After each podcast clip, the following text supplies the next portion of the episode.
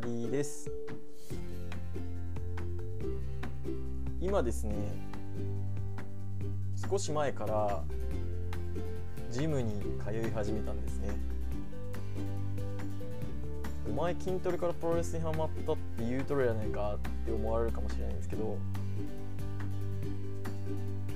10月から初めて24時間営業のジムに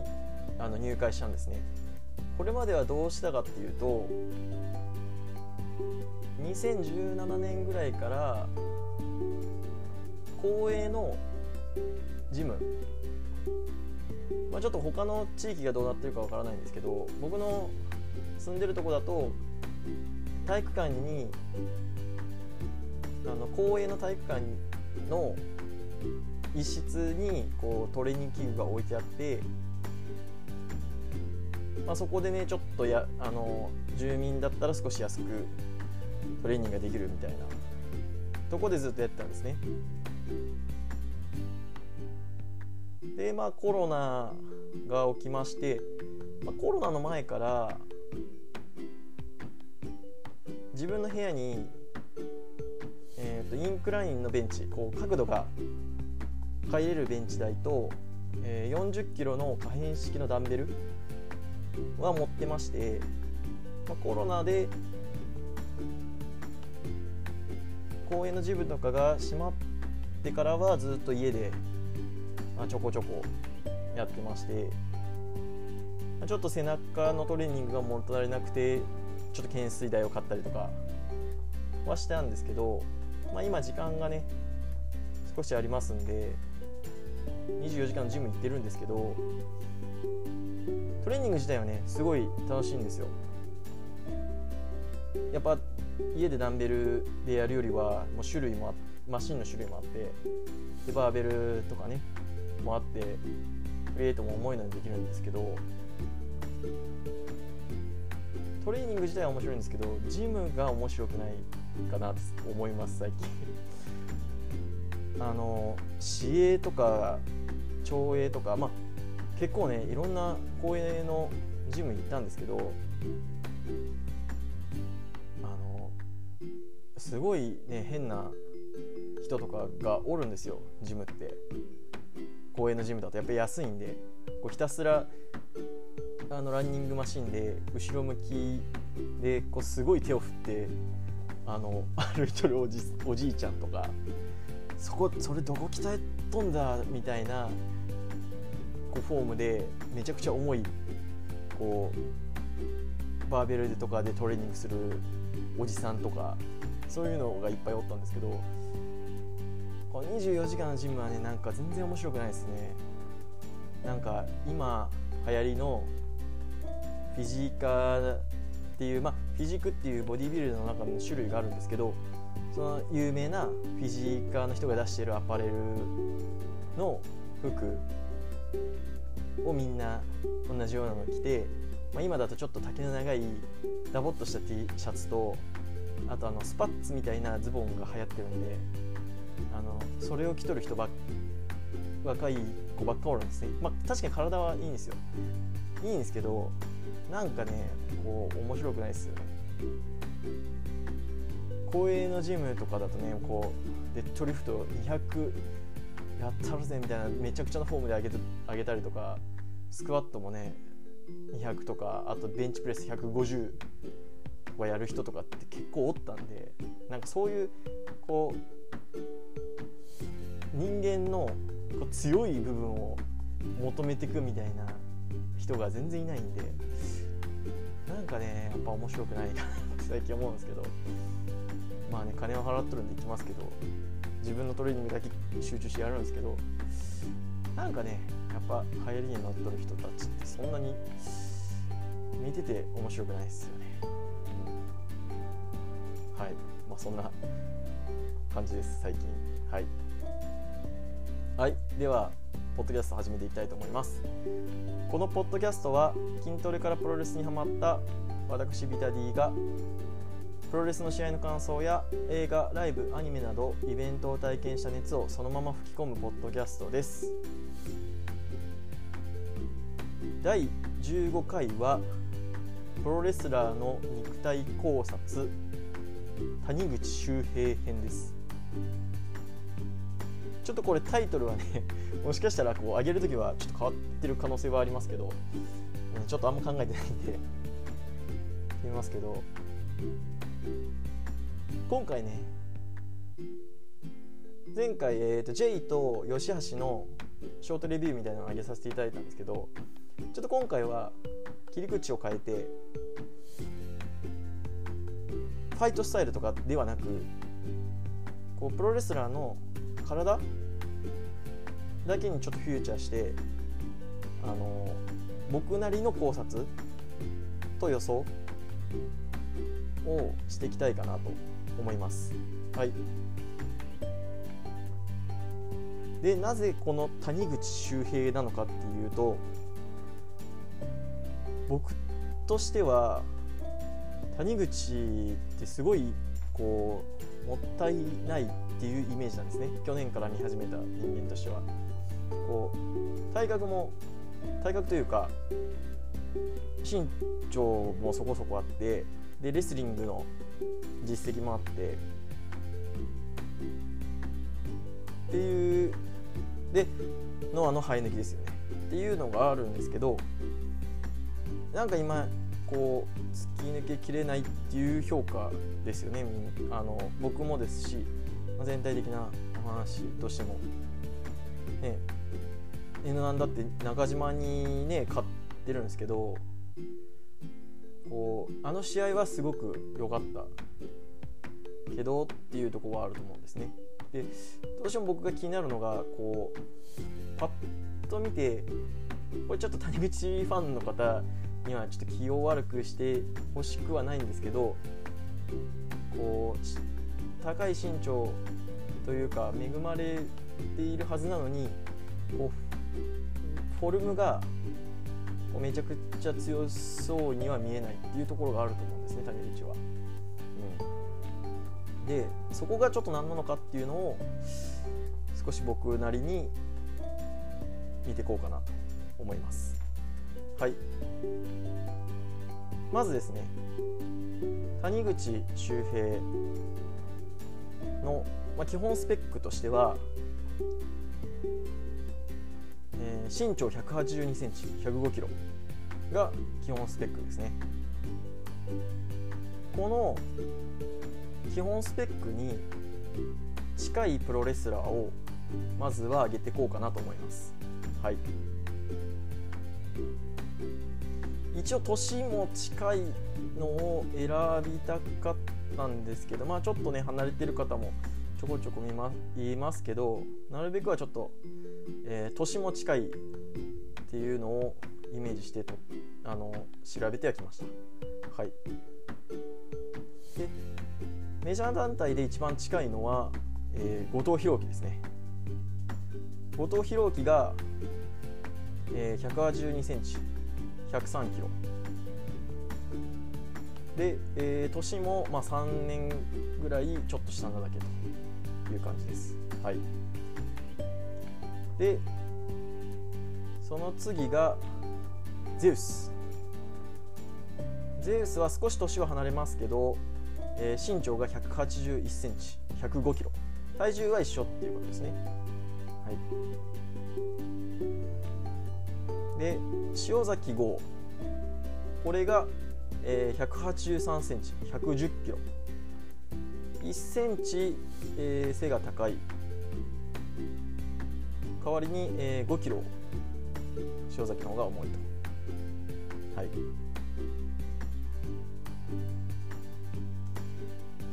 で、まあ、あとはちょっとこれは少し抜け出ますけど、えー、DDT の樋口和貞。えー、これが185センチ105キロということで。まああのー、想像できる方はねご想像していただいてまああんまり知らないよっていうのがいればちょっと調べていただきたいんですけどこの、えー、他の4人に比べて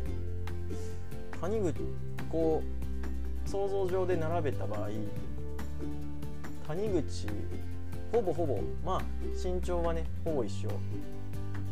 で体重もまあプラマイ5キロぐらい。でどういう印象を受けますかね？僕としては谷口はもっと背が高いと思ったんですね。今回調べるまで僕谷口は身長185ぐらいあると思ったんですね、うん、逆に後藤とかはね180180ぐらいかなと思ったらちょっと低いちょっと高い。予想より高いまあねちょっと新日はあの身長差異あるんで本当に1 8 2センチがちょっと怪しいところはありますけど、うん、実は1 8 0センチぐらいじゃねっていう気もしますけど、うん、まあ多分でもゼウスとかはゼウスとか塩崎はほぼほぼ間違ってないと思います。あのゼウスも、えー、と一緒に売店とかで見た感じだと180ちょっとぐらいっていうぐらいだったので自分の身長から見て、うん、と思います。で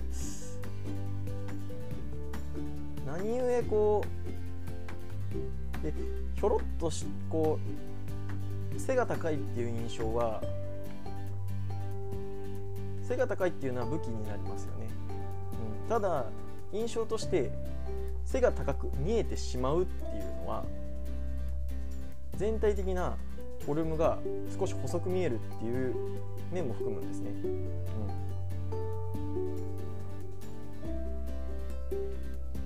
うん、そうなると細くなる細く見えるっていうのは少し頼りないイメージを受けるということになります。でこの背が高く見えるっていうのは、えー、何故かというふうにえー、谷口の体を見て見たところ、えー、特徴として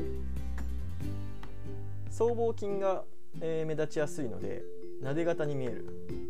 まあ、これは多分レスリングからだと思いますね。やはり僧帽とか体の芯っていうのが相手を制するためには基本的にはこう体の芯を鍛えるっていうのが大事になってくると思うのでうん。まあ、いわゆるこうジャーマンとかバックドロップも多分おそらく体の芯で投げるものだと思うんですね。基本腕はそんなに使わないと。いうのでそこが太くなって僧帽筋が目立つので少しね出方に見えるということとあと肩周りが、えー、あまり発達していない。これはゼウスとか、えー、塩崎と比べてもらうと分かると思いますけどこう胴回りに比べて肩周りが少し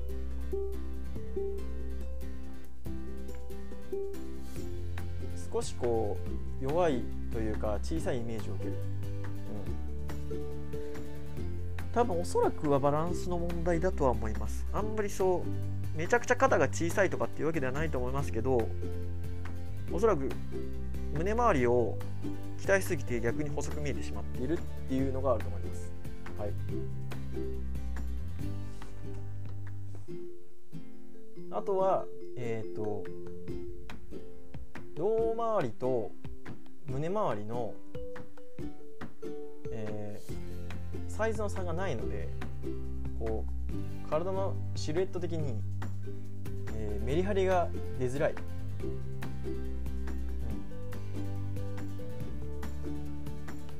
ファッションとかでもねあるんですけど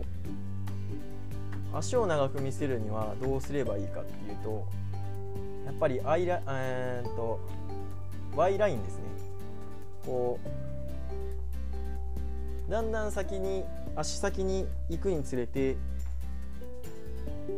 こうズボンのシルエットを細くしていくと、えー、足は長く見えたりするんですけど、まあ、体も一緒でやっぱりこうアイラインアイラインじゃないなアイラインですねアイラインですね。こう、まあ、メリハリがあった方が、うん、張りがあった方がやっぱりこ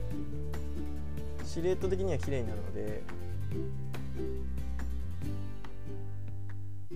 細長い印象を受けづらいっていうのがあります、うん。まあ、ここはちょっとね矛盾しちゃいましたけど自分で話して。て、うん。まあ、でもやっぱり胴回りが胸回りと同じようなサイズになるので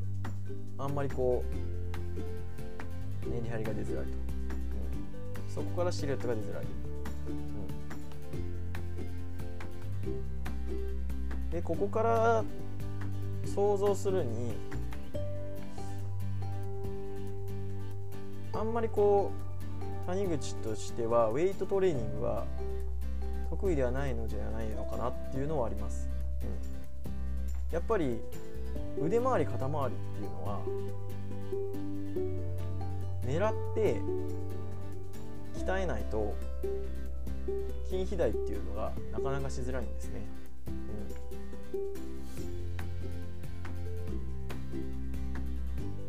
ベンチプレスとかをやってたら太くなるかって言われたらそうではなくて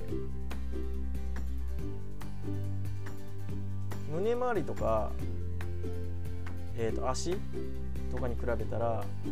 肩とか腕っていうのは小さい筋肉なので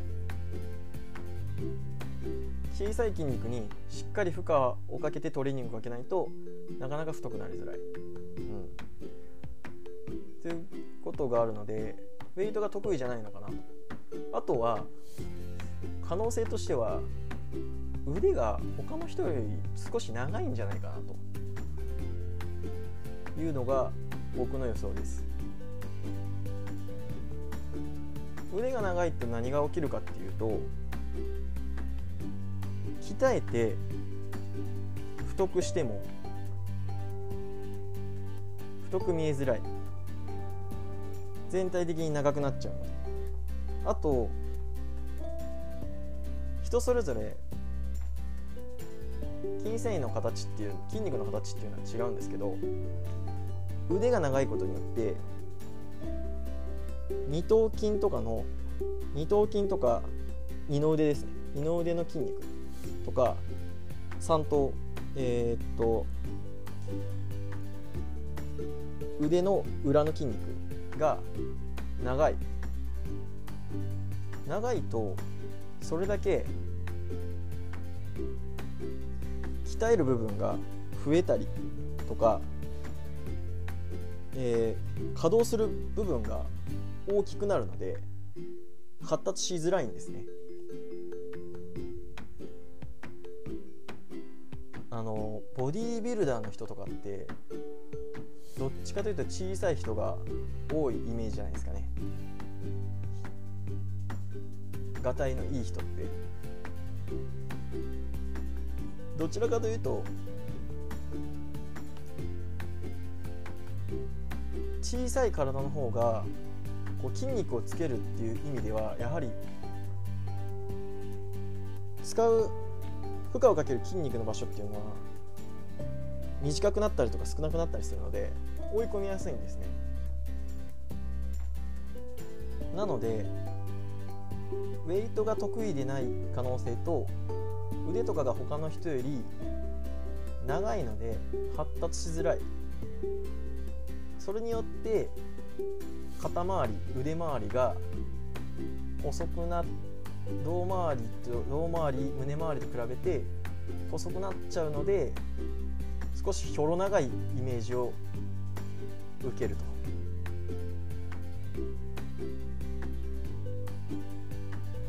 それによって少しこう見た目的に少し頼りない印象になってしまうんじゃないかなと僕は思っております。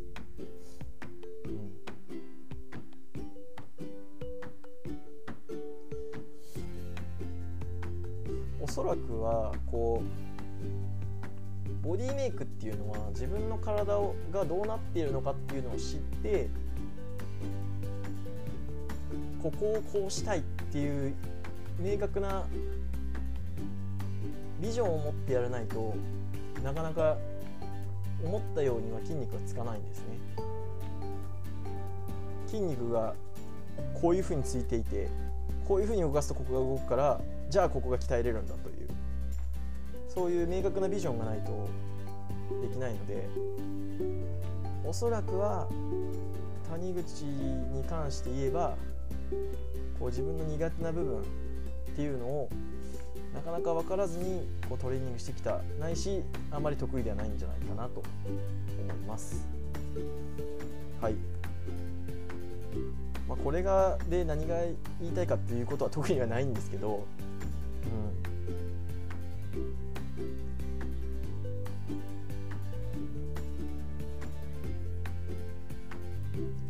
まあね昔に比べたら今はやっぱりこうトレーナーとかがいますけどやっぱ昔はそんなにねこう体をボディメイクするっていうトレーニングっていう考えではなかったと思うのでその辺はきっともったいなかったんだろうなと思いますね、まあ、やってたら勝手にいい感じになるっていう人もいるんでそれは。うん。それがちょっと谷口場合はならなかったんじゃな。いかなと思います。はい、まあ、考察としてはこんなところです。はい。まあ、どこをこうした方がいいって僕が言うことはないですけど少し違えばこう鍛え方が少し違えば違う未来もあったんじゃないかなと僕は思います。はい。じゃあ本日はこんな感じで終わりたいと思います。オチは特にありません。はい。面白いと思ったら定期購読および Twitter のフォローよろしくお願いします。ありがとうございました。